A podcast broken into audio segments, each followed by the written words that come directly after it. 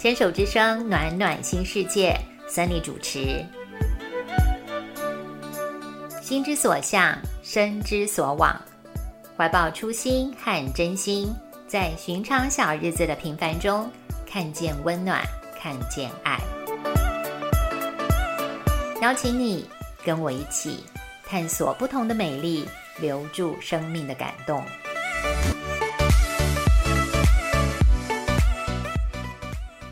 问候每一位亲爱的朋友们，这里是牵手之声网络电台，我是 Sunny，欢迎您收听今天暖暖新世界第一个单元生活调色盘，要聊聊在疫情现况跟生活环境的变动中，我所做的选择。时间匆匆过，现在已经进入六月了，这一两个月确诊人数的攀升，大家每一天还是有好好照顾自己吗？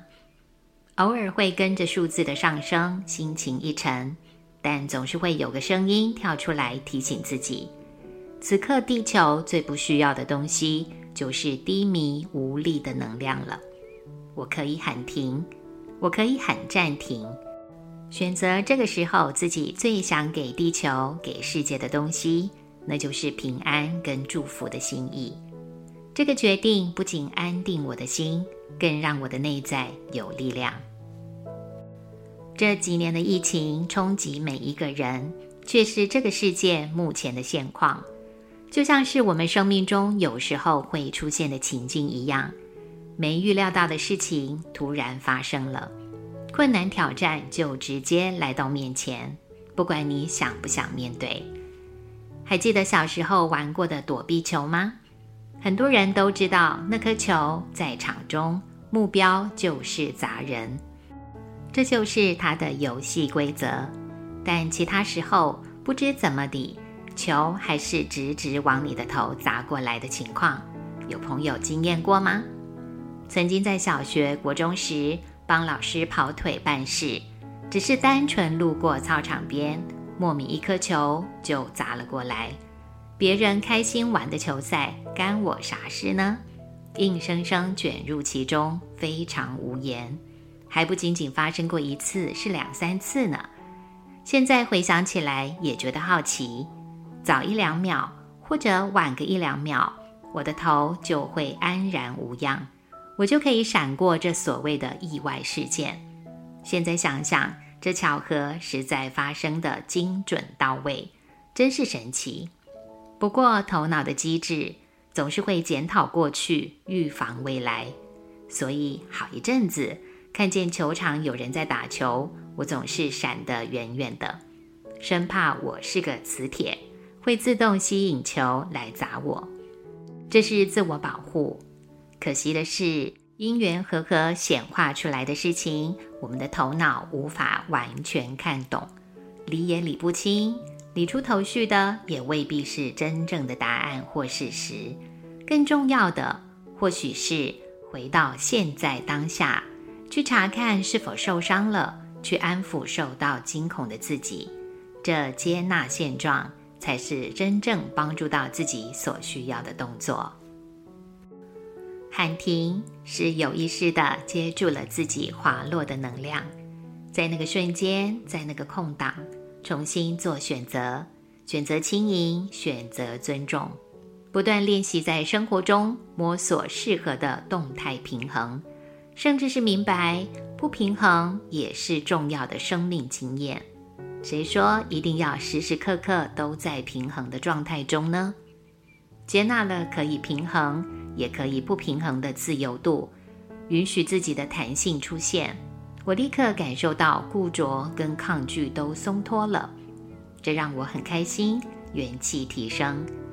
即使外在世界依旧纷乱，从媒体、网络。都收得到疫情、战争、冲突、对抗的讯息，但是心除了看得到表象的乌云跟风暴，也可以清楚看见底层暖暖的光跟爱。每天腾出一点时间，让自己静一静，跟自己的神性连结，回到清朗跟宁静，是生活的一大享受哦。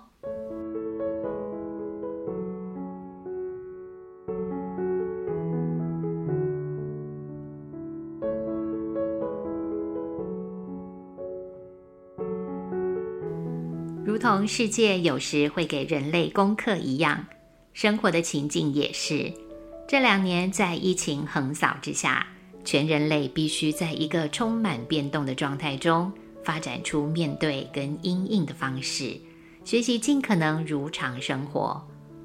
而我的居家小环境最近也有些变化，同样在过程中，我看见我的抗拒、犹豫跟后来的调整。四月中，我们家迎来一位全新伙伴，是一位我从来没有想过会成为家里一份子的成员——布偶猫。这对从小怕猫怕狗的我来说，是个极大的挑战。又因为淋巴手肿多次感染蜂窝组织炎，家中多了一个我不熟悉的变异因素，安全感可能遭受到威胁的恐惧，更是我需要回应跟处理的。据说我很小的时候，家中有一只年纪比我还大几岁的猫咪，我不太记得那只猫咪的样貌了，只有点模糊的印象。画面是我坐在饭桌旁的小凳子上，愉快吃着饭。突然被猫咪的尾巴甩到我短短的腿，惊吓不已而无法放松。从此跟猫咪保持距离、敬谢不敏是我的安全牌。也难怪，除了吓到我的猫尾巴之外，猫咪完全无法进入年幼的我的记忆里。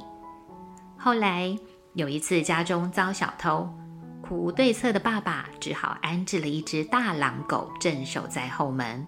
捍卫我们的家，爸妈不断安抚我：“没事的，别紧张，狼狗只会待在后门那里，不会进到我们住家里面的。”过不久的某天，爸爸去公园散步，从前的说法是溜达溜达。回家时，竟然有一条小土狗跟着进家门。爸爸说，他特意绕了远路，途中也尝试过阻止他。但这只小黑居然一路跟着，心软的爸爸就收留它了。那天起，小黑就住在我们家的一楼。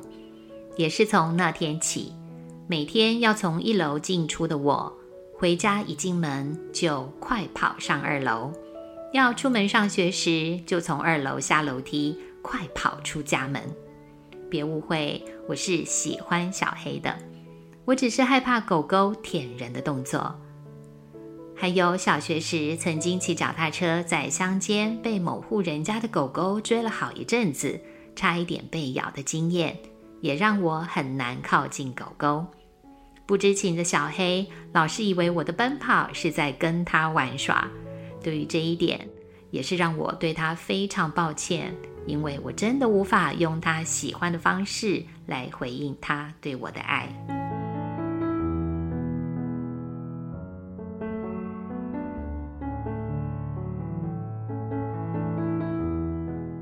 无法在猫咪狗狗面前放松的我，可以在宠物店门口隔着玻璃欣赏它们的可爱，却从来不曾有过请它们进入我生活圈的念头。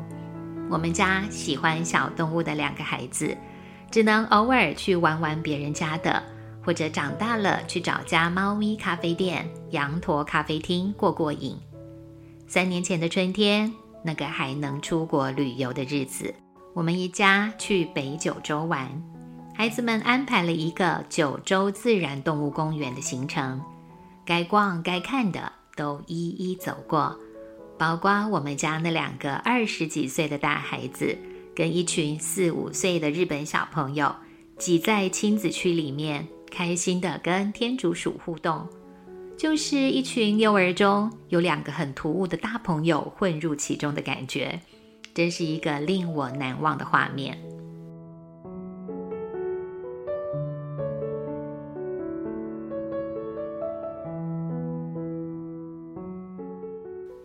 一些注意事项跟讨论，在猫咪进家门之前，一定是需要先跟女儿沟通好的。不过，恐惧是自己的，担心是自己的，我必须自己面对。